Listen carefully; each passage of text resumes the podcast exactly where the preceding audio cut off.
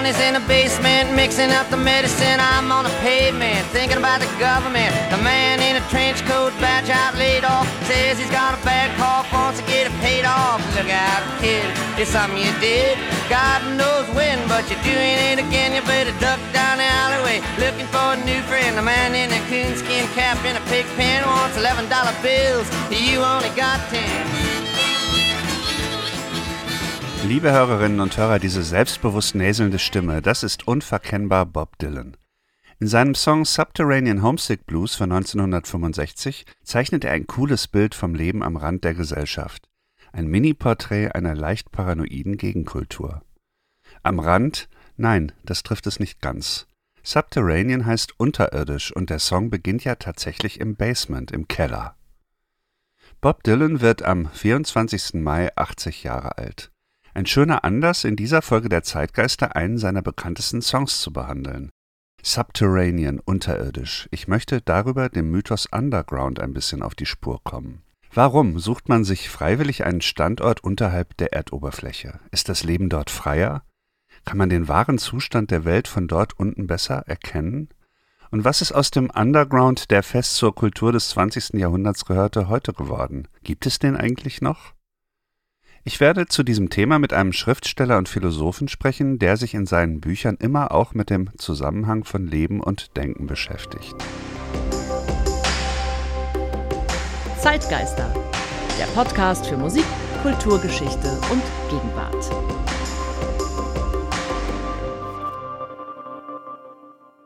Mein Name ist Ralf Schlüter. Ich produziere den Podcast Zeitgeister zusammen mit der Zeitstiftung Ebelin und Gerd Bucerius. Ich gehe ja immer von einem Song oder Musikstück aus und versuche von dort aus mehr zu erfahren über ein ganz bestimmtes Thema. Und diesmal geht es um den Erkenntniswert von Kellern und Untergeschossen. Mitte der 60er Jahre des 20. Jahrhunderts war die Karriere von Bob Dylan an einem Wendepunkt. Er war schon sehr berühmt als Singer-Songwriter, der zur akustischen Gitarre anklagende Lieder wie Blowing in the Wind oder The Times They Are a Changing sang. Musikalisch war er dem Folk Revival zuzuordnen, das in den frühen 60er Jahren die junge Generation zu den Songs der Hobos und fahrenden Sänger zurückführte. Folk, das stand für Sänger und Sängerinnen, die alleine, aber unkorrumpiert mit puristischer Musik gegen das Unrecht in der Welt ansangen. Etwas Asketisches ging von den Folkies aus. Rock'n'Roll war dagegen wilde, sexualisierte Unterhaltungsmusik. Umso größer der Schock, als das weithin gefeierte Folk-Idol Bob Dylan im März 1965 diese Single veröffentlichte. Subterranean Homesick Blues zeigte eine grundsätzliche Verschiebung in Dylans Werk an. Er sang nicht länger prophetische, mit alttestamentarischen Bildern geschmückte Protestsongs, sondern lärmigen Rock'n'Roll mit sehr merkwürdigen, surrealen, offensichtlich von Drogentrips inspirierten Texten Musikalisch geht der Song auf Chuck Berrys Too Much Monkey Business zurück, also klassischen Rock'n'Roll. Allerdings ist Dylans Song anders präsentiert. Die Stimme scheint hier als Rhythmusinstrument den Song voranzutreiben, während sie von der Band locker umspielt wird. Kein Wunder, dass man Subterranean Homesick Blues auch den ersten Rap genannt hat. Der Song hat vier Strophen. Dylan erzählt keine zusammenhängende Geschichte, stattdessen reiht er einzelne kurze Szenen, Bilder und Appelle rhythmisch aneinander. Die ersten Zeilen lauten Johnny's in the basement, mixing up the medicine. I'm on the pavement, thinking about the government. Wer Johnny ist, das erfahren wir nicht, aber er mischt halt die Medizin an. Wahrscheinlich geht's hier um LSD, das konnte man mit etwas Fachwissen ja auch selbst herstellen. Und er ist eben im Keller. Der Sänger selbst, das Ich in diesem Song, treibt sich auf dem Asphalt herum, also auf der Straße, Pavement. Er denkt über die Regierung nach, mit anderen Worten über die offizielle Politik. Das ist dann im Grunde das örtliche Setting für dieses Stück. Es gibt den Untergrund und der dient als Zuflucht. Wenn man genug hat von der Gesellschaft, dann kann man da schnell irgendwie weg sein. You better jump down a manhole, light yourself a candle, singt er einmal. Also du kannst dich in den Gully verziehen und da unten eine Kerze anzünden. Und es gibt den Sänger, der sich so auf der Straße herumtreibt und guckt, was dort passiert, aber immer aus dieser Untergrundperspektive. Es geht darum, dass es eine offizielle Welt gibt, der man nicht trauen kann. Das Telefon wird natürlich abgehört, the phone's tapped anyway, oder er warnt, better stay away from those who carry around a fire hose. Halt dich von den Leuten mit Feuerlöschern fern. Das klingt ein bisschen rätselhaft. Mit Feuerlöschern wurden damals auch mal Demonstrationen aufgelöst von der Polizei. Dylan gibt Ratschläge an die misstrauischen äh, Leute, die er zu seiner Gruppe zählt. Lookout Kid, sagt er immer wieder.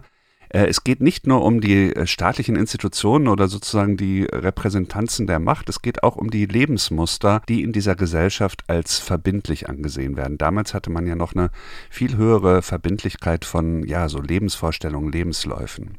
Zwei der Ratschläge, die Dylan hier gibt, wurden sogar zu geflügelten Worten. Man könnte sagen, die Goethe-Zitate der Boomer, also Don't follow leaders, watch the parking meters, folg keinen Führern, behalt die Parkuhr im Auge, oder You don't need a weatherman to know which way the wind blows. Du brauchst keinen Wettermann oder Wetteransager, um zu wissen, woher der Wind weht.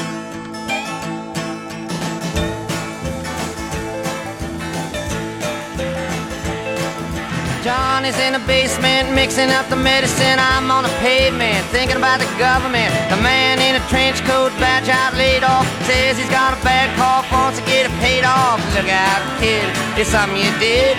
God knows when, but you're doing it again. You better duck down the alleyway looking for a new friend. The man in a coonskin cap in a pig pen wants $11 bills. You only got 10.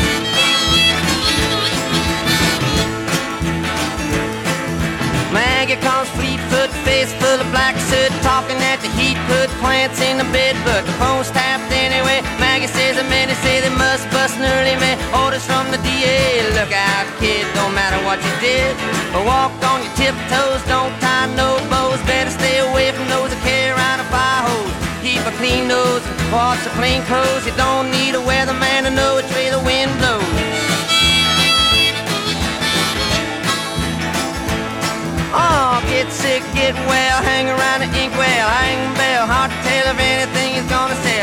sell. Get bought, get back, ride rail, get jail, jump bail, join the army if you fail. Look out, kid, you're gonna get hit by losers, cheaters, six-time users, hanging around the theaters. Girl by the whirlpools, looking for a new fool. Don't follow leaders or watch your parking meters.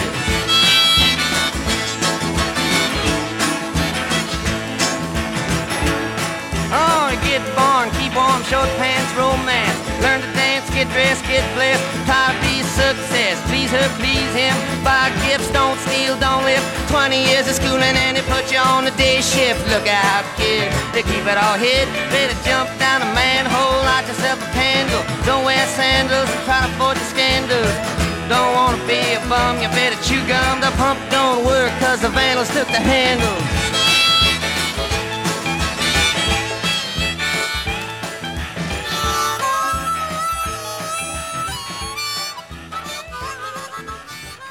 Im Jahr 1864, also etwas über 100 Jahre vor diesem Dylan-Song, veröffentlichte ein russischer Schriftsteller ein äußerst merkwürdiges Buch. Sein Name Fjodor Dostojewski. Das Buch hieß Notizen aus dem Untergrund. Die bekannteste deutsche Übersetzung hat den Titel Aufzeichnungen aus dem Kellerloch. Die ersten Sätze dieses kleinen Romans lauten Ich bin ein kranker Mensch, ich bin ein böser Mensch, ein abstoßender Mensch bin ich. Ich glaube, meine Leber ist krank. Übrigens habe ich keinen blassen Dunst von meiner Krankheit und weiß gar nicht mit Sicherheit, was an mir krank ist. Wer dann dieses Buch liest, der möchte dieser Figur nicht widersprechen. Der Ich-Erzähler ist 40 Jahre alt, hat lange als Beamter gearbeitet, dann den Dienst quittiert, hat jetzt eine kleine Rente und sitzt nach eigenem Bekunden in einem Keller am Rand der russischen Hauptstadt St. Petersburg. Der Erzähler betont im ersten Teil des Romans das niedrige, missgünstige, triebhafte seiner eigenen Person und des Menschen überhaupt. Er glaubt nicht an die Vernunft und an die Aufklärung. Das waren natürlich auch Mächte oder Ideen, die damals in Russland sehr starke Fürsprecher hatten. Er glaubt, dass man den Menschen nicht optimieren kann und äh, macht sich darüber lustig. Und Symbol dieses Fortschrittsgedankens ist für ihn der Kristallpalast, der 1851 auf der Weltausstellung in London zu sehen war damals als Wunderwerk der neuen Baukunst und Ergo des Fortschritts gefeiert. Im zweiten Teil des Romans wird es dann immer ekelhafter und widerwärtiger. Hier berichtet der Ich-Erzähler einige Begebenheiten aus seinem Leben, die so unangenehm und peinlich sind, wie es nur Dostojewski beschreiben kann.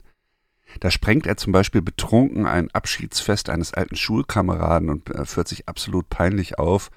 Oder er lernt eine Prostituierte kennen, die heißt Lisa, und er gibt vor, sie retten zu wollen, aber in Wahrheit will er sie nur mit hinabziehen in seinen Abgrund.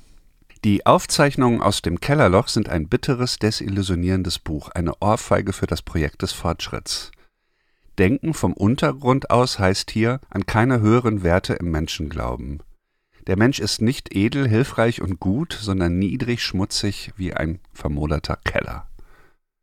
Ja, und wie das so ist mit solchen Büchern, dieser kleine Roman hat sich zu einem Kultbuch entwickelt. Äh, Friedrich Nietzsche zum Beispiel war total begeistert davon. Und die hier sehr eindrucksvoll skizzierte Idee des Untergrunds, die hat dann weitergearbeitet in der westlichen Kultur. Sie poppt wieder auf, sozusagen in den 50er Jahren in den USA. Eine Gruppe von jungen amerikanischen Dichtern bezieht sich auf Dostoevsky, die Beat Poets. Schon der Name Beat Poets ist sehr interessant und wird häufig missverstanden. Damit ist nicht gemeint, dass sie sich auf die Beatles oder den Beat beziehen, das gab es ja auch in der Form noch nicht in den 50ern, sondern es geht um die geschlagenen Dichter, die Beat Poets. Sie sahen sich selbst als Bohemians, als bewusste Außenseiter der amerikanischen Gesellschaft. Einer von ihnen war Jack Kerouac. Von ihm stammt der berühmteste Roman der Beat Poetry. Auch hier taucht die Straße auf. On the Road heißt das Buch, aus dem Jahr 1957. Ein Jahr später hat Kerouac noch eine Novelle hinterhergeschoben, The Subterraneans, die Unterirdischen. Dylan zitiert das ja in seinem Songtitel. In diesem kleinen Büchlein beschreibt Kerouac eine bestimmte Szene in San Francisco. Eine Gruppe von Leuten, die nennen sich tatsächlich The Subterraneans, die hören Jazz, genauer Bebop, die kiffen und nehmen andere Drogen und die nennen sich tatsächlich hip. Der Ich-Erzähler hat eine etwa zweimonatige Affäre mit einer Afroamerikanerin namens Mardu. Man ist dann dabei bei deren intensiven Treffen, den langen Nächten in den Bars und Clubs. Der deutsche Titel lautet Bebop, Bars und weißes Pulver. Das ist wirklich kein besonders toller Titel, finde ich. Inhaltlich trifft das aber ganz gut. Die Unterirdischen sehen sich vor allem als kulturellen Underground. Unten heißt hier möglichst weit weg von der bürgerlichen Gesellschaft. Und das waren eben die berühmten Jazzkeller. Bei Dostoevsky hängt noch der Geruch von Ratten und Kakerlaken in der Luft, das verschwindet hier total. Und da herrscht auch Verzweiflung und Selbsthass bei Dostoevsky. Hier kommt ein neues Element hinzu, nämlich dass es toll ist, im Underground zu leben. Ein Element von Genuss, Drogen, Sex, Musik. Dazu passt dann auch der literarische Stil. Er wurde spontane Prosa genannt. Die Sätze wirken wie atemlos gesprochen, mit teilweise sehr langen Einschüben in Klammern, oft unlogisch hastig aneinandergereiht. Das war das Stilideal der Beat Poets, dem Strom des Bewusstseins folgen, den Bildern, die durch Drogen entstanden, den Phantasmen der Nacht. Underground hatte hier ganz viel mit dem Verdrängten zu tun, mit dem, was die bürgerliche Gesellschaft in sich selbst nicht zulassen wollte, das aber, so die Botschaft des Romans, den Menschen erst richtig lebendig macht. Man sieht also schon an diesen Beispielen, dass diese Idee des Untergrunds kulturell betrachtet zur Moderne gehört und in der Moderne ganz verschiedene Formen annimmt. Wenn man jetzt genauer dieses Motiv untersucht, dann stellt man aber fest, es gibt schon viel früher diesen Gedanken, dass ein niedriger Standort besser sein könnte als ein hoher. Ich habe darüber mit Wolfram Eilenberger gesprochen. Er ist Philosoph und Schriftsteller Zuletzt erschien das Buch Feuer der Freiheit über Simone de Beauvoir, Hannah Arendt, Simone Weil und Ayn Rand. Am Anfang unseres Gesprächs wollte ich von ihm wissen, ob er selbst schon einmal philosophische Erfahrungen im Keller gemacht hat. Das würde ich so in der Rückschau schon sagen. Man kann ja sagen, dass ein Anfang der Philosophie, des Philosophierens die Angst ist. Und eminente Erfahrungen der Angst in der Kindheit, die haben dann auch immer was Philosophisches. Und für mich der eigentliche der eigentliche Angstort war der Keller des Hauses. Äh, und in diesen Keller hinunter zu müssen als Kind alleine, das war immer etwas, was eine Nahtoderfahrung in dem Sinne war, dass man da in einen Bereich vorging, der ihm Angst machte, von dem man nicht wusste, was da wartet, wer da ist. Und äh, in der Rückschau würde ich sagen, dass der Keller der Ort ist, der mir am meisten Angst gemacht hat und mir deswegen auch am meisten zu denken gab. Es war eben ein Abstieg in einen Untergrund, in dem manches lauerte äh, und verstaut war, was man vielleicht lieber nicht zu Gesicht bekäme. Dann muss es ja umso befremdlicher auf Sie wirken, dass Leute sich den Keller als äh, Ort der Weltbetrachtung freiwillig aussuchen, The Subterraneans oder auch Dostoevsky. Wie kann das sein? Na, zunächst mal muss man sagen, dass Erkenntnis ja immer etwas mit Distanzierung zu tun hat. Und sofern Distanzierung das Verlassen des Ortes an bedeutet, an dem man sich gerade befindet, gibt es ja da nur vier Achsen. Man kann nach vorne, nach hinten, nach oben und nach unten. Und äh, in dieser Distanzierungsbewegung gibt es eben eine sehr nachvollziehbare und ich würde sagen uralte Intuition, dass der Weg nach unten äh, einer ist, der besondere Erkenntnismöglichkeiten bietet, wenn man das noch zeitlich verbindet, wenn man es also um es mit dem Philosophen Michael Bachtin zu sagen, chronotopisch denkt, wenn man die Örtlichkeit und die Zeit zusammendenkt, dann ist der Abstieg äh, nach unten meist einer in die Vergangenheit und der Aufstieg nach oben meist einer in die Zukunft. Man kann das sich ganz gut klar machen, dass dieses Reich äh, unten, äh, zum Beispiel ganz konkret im Keller, ja voller Dinge ist, die man mal besessen hatte, aber nicht mehr braucht. Es ist ja eine Art Archiv der eigenen Biografie, wenn man in den Keller hinabsteigt. Und natürlich ist das auch so, und das ist natürlich im 20. Jahrhundert wahrscheinlich die dominante Metapher, das Unterbewusstsein. Ja, da geht es ein, gibt es eine Zone des Bewusstseins, an die wir nicht so leicht rankommen, um die man sich bemühen muss, weil sie das eigentlich Determinierende ist und die erlagert in einer Schicht unter uns, genauso wie das Über-Ich, was ja dann auch eine spatiale Metapher ist, über uns lauert. Und äh, beim Philosophieren gibt es, glaube ich, durch die Geistesgeschichte hinweg immer zwei Grundintuitionen, die miteinander im Dialog bleiben. Die einen denken Erkenntnis als Aufstieg. Äh, das fängt mit Plato an. Als Aufstieg aus der Höhle, aus der Tiefe, aus dem Untergrund, ans Licht nach oben in der Erkenntnis. Und die anderen meinen eben, und das schließt sich nicht notwendig aus, dass man erstmal die Tiefe, auch die eigene Untiefe ausloten muss. Da sind wir dann auch gleich bei Diogenes, der ja in der Tonne gelegen haben soll. Und da gibt es die äh, großartige Anekdote. Alexander der Große fragt ihn, ob er ihm einen Wunsch erfüllen soll. Und er sagt, geh mir aus der Sonne. Das ist ja eine, eine Szene, die einen bis heute beschäftigt, die, die eine unglaubliche Kraft hat. Ist das eine Gegenposition zu Plato? Das platonische Philosophieren ist ja ein akademisches, in einem abgesonderten Raum. Da gibt es ein Tor und nur Auserwählte dürfen eintreten, während eben Diogenes auf dem Marktplatz in der Öffentlichkeit, also gerade nicht abgetrennt von den anderen philosophiert. Und die Tonne ist natürlich einmal als Gefäß auch des Weins und viele andere Getränke, die man dort aufbewahrt und anderen Dinge, ein, ein Bekenntnis zur Leiblichkeit, auch zur Schmutzigkeit, zur Unreinheit, zur Ausgesetztheit. Und das sind natürlich, wenn Sie so wollen, immer auch Erkenntniswege der Philosophie gewesen, dass man ähm, versucht, genau den Traum, sich von seinem Leib, von seiner Örtlichkeit, von seiner Gemeinschaft durch Erkenntnis distanzieren zu können, kontert, indem man sich ganz und gar diesen Zonen hingibt. Und das äh, Philosophieren von Diogenes kann man sagen, ist eine Reaktion sowohl örtlich wie auch als performativer Akt. Ich würde sagen, es war fast ein Performance-Künstler, der sagt, eure Bestrebungen, euch unendgültig und endlos in die Höhe zu distanzieren, die sind falsch. Und deswegen bin ich in dem niedrigsten Gefäß mitten unter euch und masturbiere und pinkle und spucke und zeige euch, das ist das, was wir in Wahrheit sind. Jedes Distanzierungsbemühen in die Höhe ist illusorisch und es geht eher darum, sich in seiner eigenen Niedrigkeit zu erkennen ich würde noch mal gerne zu Dostoevsky kommen mit seinen Notizen aus dem Untergrund. Sie haben ja vorhin gesagt, der Keller ist der Ort der Vergangenheit, wo so die alten Sachen rumliegen. Und ja, das passt ganz gut zu dieser Schrift, wo er ja die fortschritts- und vernunftgeleitete Moderne als Feindbild ausmacht und sagt, ihr mit eurem Kristallpalast, das wird niemals funktionieren, weil der Mensch ist dieses andere Wesen, das eigentlich auch von den Trieben herkommt und das eben nicht optimierungsfähig ist. Ist das eine Grundkonstellation der Moderne, die hier entsteht, indem Dostoevsky den Untergrund so, so stark als Ort ausmalt? Ja, ich denke, dass äh, bei, bei Dostoevsky ist das eine, eine interessante Vermengung äh, dieses Menschen aus dem Untergrund. Das ist einmal die christliche Idee, dass Erniedrigung und Selbsterniedrigung äh, immer auch Erkenntnisaspekte hat. Und sie wird natürlich sozial verbunden mit der Idee, dass eine gewisse Klasse von Ausgestoßenen und Erniedrigten eine besonders privilegierte Position in Bezug auf die Erkenntnismöglichkeiten der eigenen Gesellschaft besitzen. Und das verdichtet sich eben in dieser Räumlichkeit des Menschen aus dem Untergrund, der ja nicht ganz in der Tiefe lebt, sondern im Souterrain, würde man heute sagen. Er hat ein Fenster, das von unten auf die Straße geht. Das heißt, sein Erkenntnisblick ist von unten nach oben und er sieht die Menschen sozusagen mit einer Dackelperspektive. Aber er sieht sie noch. Das heißt, er ist nicht wirklich im Untergrund und das äh, ist natürlich eine ganz, ganz wahnsinnig interessante Perspektive. Aber es hat auch bei Dostoevsky das ist interessant für uns, denke ich, damit zu tun, dass es eine Perspektive ist, in der ein Mensch beobachtet, ohne selbst gesehen werden zu können. Das ist eine spezifische Form von Feigheit, die sich bei Dostoevsky auch klar zeigt, wenn es ein kleiner, ganz kleiner, gemeiner, missgünstiger, neidischer Mensch. Äh, seine Beobachtungen sind Neidbeobachtungen. Und wenn wir heute an die ganze Sphäre von Twitter und des Internet denken, dann haben wir gerade diese Menschen, die unter Falschnamen sich in diese Zonen einschleichen, lauter Stimmen aus dem Untergrund, die also einerseits mitdenken und mitreden wollen, ohne ihr eigenes Gesicht, ohne ihr eigenes Dasein überhaupt je zeigen zu wollen.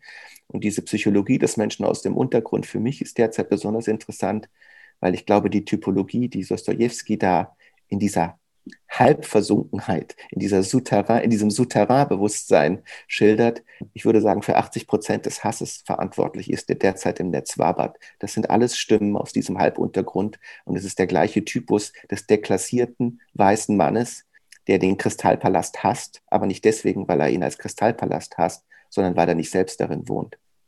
Jack Kerouac, der amerikanische Schriftsteller, greift das ja auf. 100 Jahre später ungefähr ist das auf einmal cool. Es kommt was Neues hinzu. Es kommt bei Dylan auch, äh, dass dieses Unterirdische nicht nur eine Schande ist, die man sich freiwillig anzieht, um zu protestieren gegen die Moderne, sondern dass darin irgendwie ein Trumpf steckt, dass man schon weiß, in, diesem, in dieser Untergrundperspektive steckt irgendwas drin, woraus man was machen kann, was also Coolness verspricht, das eine Art von Distinktionsgewinn verspricht und das einem irgendwie das Gefühl gibt, auf der richtigen Seite zu stehen. Können Sie diesen Unterschied beschreiben? Nein, ich würde sagen, das ist eine popkulturelle Vermengung von Marx und Freud. Bei Freud haben Sie die Idee, dass im Unterbewusstsein die eigentlich wahren Energien stecken und bei Marx haben Sie die Idee, dass das Proletariat als der untergründigsten Klasse, als diejenige, die am tiefsten steht, die eigentlichen Erkenntnismöglichkeiten liegen. Und so haben sie eine Art von Doppelavantgarde des Außenseiters. Derjenige, der sein Unterbewusstsein, wie bei Kerouac, auch durch Drogen, äh, durch psychedelische Drogen in, in einer Weise entgrenzt, dem eröffnen sich neue Erkenntnismöglichkeiten. Und derjenige, der der Dropout, der Hobo, der Rolling Stone ist, der ist natürlich in einer Gesellschaft, die so auf Aufstieg fixiert ist wie die USA, in einer mutmaßlich besonders privilegierten Erkenntnissituation der Entlarvung, der Klarsichtigkeit.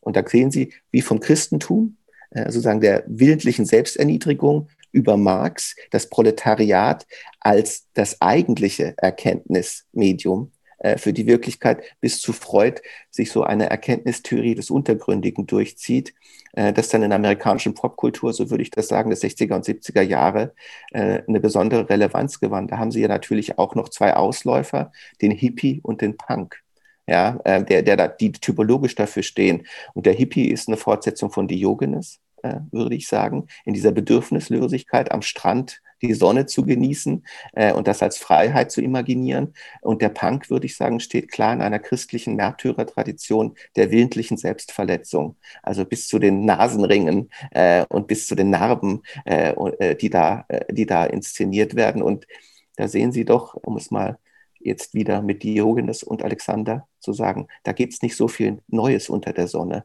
Da gibt es eher Typologien, die sich über Jahrtausende zeigen und durch, und durchziehen und dann eben je nach Entwicklungsstand neue Typologien hervorrufen. Sie haben vorhin schon ganz interessant gesagt, dass es doch einen Untergrund gibt bei Twitter.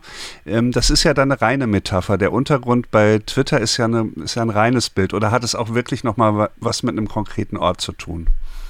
Ich würde sagen, dass jeder Erkenntnisraum spatial geordnet werden kann. Und das sehen Sie beispielsweise am Internet auch. Da gibt es ja auch das Darknet ja, sozusagen das Unterbewusste des Netzes. Und es ist stark, weil es unten ist, weil es tiefer gelegt ist, weil es nicht zu erreichen ist. Das ist im Prinzip sozusagen die, die, die, die Szene und der Raum, wo das eigentlich Wichtige, wo die eigentlichen Erkenntnisse, wo die verbotenen und damit wichtigen Sachen geschehen.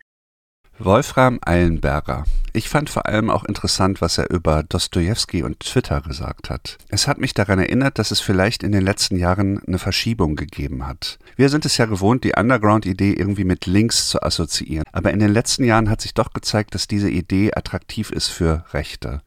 Also sowohl diese Hate Speech, von der Eilenberger gesprochen hat, die das Ressentiment des zu kurz gekommenen Mannes repräsentiert, aber es geht ja noch viel weiter. Wenn man es ins konkret Politische verfolgt, dann stößt man ja zum Beispiel auf den NSU.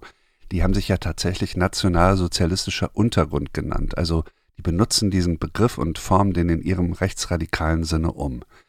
Da tun sich dann, wenn man in dieser ganzen Metaphorik bleiben will, tatsächlich nochmal neue Abgründe auf. Kommen wir zurück zu unserem Jubilar und zu Subterranean Homesick Blues. Eine andere Sache, die Wolfram Eilenberger hier erwähnt hat, ist da, glaube ich, von großem Interesse, nämlich diese Idee, dass Erkenntnis Distanz voraussetzt. Ich glaube, es ist diese Distanz, um die es Bob Dylan geht. Sie ist für ihn das Interessante an dem Untergrundmotiv. Sich von den offiziellen Dingen eher fernzuhalten, eigene Wege zu gehen, lieber in der Seitengasse oder im Keller zu verschwinden, als die Hauptstraße zu nehmen. Sicher geht es auch darum, sich als Künstler nicht korrumpieren zu lassen, nicht die Unabhängigkeit und die Beweglichkeit zu verlieren. Dylans Statements sind letztlich im Namen eines Individualismus hier zu verstehen, glaube ich. Es geht nicht darum, sich irgendwelchen Bewegungen anzuschließen, sondern dies eben gerade nicht zu tun und sich möglichst viele Auswege offen zu halten. In dem berühmten Video zum Song, das kennt ihr bestimmt alle, aber ich habe es auch nochmal verlinkt, steht Dylan auf der Straße. Im Hintergrund sieht man ein riesiges Baugerüst und ein paar Müllsäcke, alles ziemlich rotten. Er hat Stichworte des Songs auf Papptafeln geschrieben, die er nacheinander so wegzieht und auf den Boden fallen lässt. Diese schnoddrige, distanzierte Haltung selbst seinem eigenen Song gegenüber, die ist typisch für Dylan. Übrigens nur Seitenbemerkung, auch hier taucht ein Beat Poet auf in diesem Video, der Herr mit dem langen Bart im Hintergrund, das ist Allen Ginsberg. Neben Jack Kerouac einer der, ja, vielleicht der bekannteste Dichter der Beat Poetry. Man muss Bob Dylan attestieren, dass er sich da irgendwie dran gehalten hat. Er hat sich sein ganzes Leben eher in der Nähe des Untergrunds und eher auf der Straße aufgehalten, auch ganz buchstäblich. On the Road sein ist ja ein Bild für auf Tournee sein und er ist ja bekanntlich seit 30 Jahren fast permanent unterwegs und gibt Konzerte, zumindest war es so, bis Corona kam. Jetzt möchte ich hier nicht behaupten, dass äh, Dylan sich von der Macht konsequent fernhalten würde, das stimmt auch nicht. Er ist von dem Papst aufgetreten und er hat im Weißen Haus gesungen und viel offizieller geht's ja eigentlich nicht. Aber auch da gibt es lustige Geschichten. Barack Obama hat einmal erzählt, dass Dylan der einzige Gast im Weißen Haus war, der kein Erinnerungsfoto mit dem Präsidenten haben wollte, der das wirklich explizit abgelehnt hat und ganz schnell weg war, nachdem er gesungen hatte. Als Dylan im Oktober 2016 den Nobelpreis für Literatur verliehen bekommt, meldet er sich erstmal eine ganze Weile nicht bei der Stockholmer Akademie. Er ruft einfach nicht zurück. Später schwänzt er dann diese äh, Verleihung mit Königsteilnahme, dieses offizielle Ritual, und lässt die arme Patti Smith quasi als seine Vertreterin in Stockholm auftreten. Als er dann Monate später mal für ein Konzert zufällig in der Stadt ist, kommt er dann doch noch vorbei und holt sich seine Medaille und seine Urkunde ab. Damals wurde so ein Foto in den Medien verbreitet, da sieht man ihn in einem schwarzen Kapuzenpulli durch eine Art, tja, ich würde sagen, Lieferanteneingang zum Treffen gehen. Jetzt ist ja der Literaturnobelpreis wirklich keine ehrenrührige Angelegenheit. Ich glaube, viele, die den bekommen haben, würden sich selbst als Außenseiter bezeichnen. Aber selbst das war Dylan zu viel und irgendwie zu offiziell. Das ist jedenfalls mein Eindruck. Keep a clean nose, watch the plain clothes, singt er in Subterranean Homesick Blues. Behalte eine saubere Nase, achte auf die normale Kleidung. An diesen und an die meisten anderen Ratschläge aus seinem Song hat Dylan sich gehalten, und daran scheint irgendwas Gesundes zu sein. Denkt mal an die Popstars, die als Könige bezeichnet wurden, die man sich also an hohen Orten vorgestellt hat. Diese Überhöhung hat ihnen nicht gut getan. Elvis, der King, mit 42 Jahren gestorben. Michael Jackson, King of Pop, tot mit 50. Und beide hatten weiß Gott keine guten letzten Jahre. Bob Dylan hat Distanz gehalten, auch zu sich selbst. Und jetzt wird er 80. Keep a clean nose, watch the plain clothes. Eigentlich ist es ein schöner Geburtstagsgruß. In diesem Sinne, Happy Birthday, Bob Dylan. Das war die achte Folge des Podcasts Zeitgeister. Ich möchte mich bei euch bedanken fürs Zuhören, bei Wolfram Eilenberger für das Gespräch und beim Team der Zeitstiftung. Ich möchte auch gern noch auf die beiden anderen Podcasts der Zeitstiftung hinweisen: Urban Change und Menschenwürde, Menschenleben. Wenn euch dieser Podcast gefällt, dann gebt doch gerne Punkte, äh, Bewertungen, abonniert gerne und äh, teilt es auch gerne in den sozialen Netzwerken. Das hilft sehr. In der nächsten, der neunten Folge der Zeitgeister wird es um einen Song der Pet Shop Boys gehen, Go West. Mich interessiert daran die Frage, was aus dieser Idee des glorreichen Westens, die in den 90er Jahren auch die Popkultur erobert hat, eigentlich heute geworden ist. Im Juni. Bis dahin verabschiedet sich am Mikrofon Ralf Schlüter. Tschüss.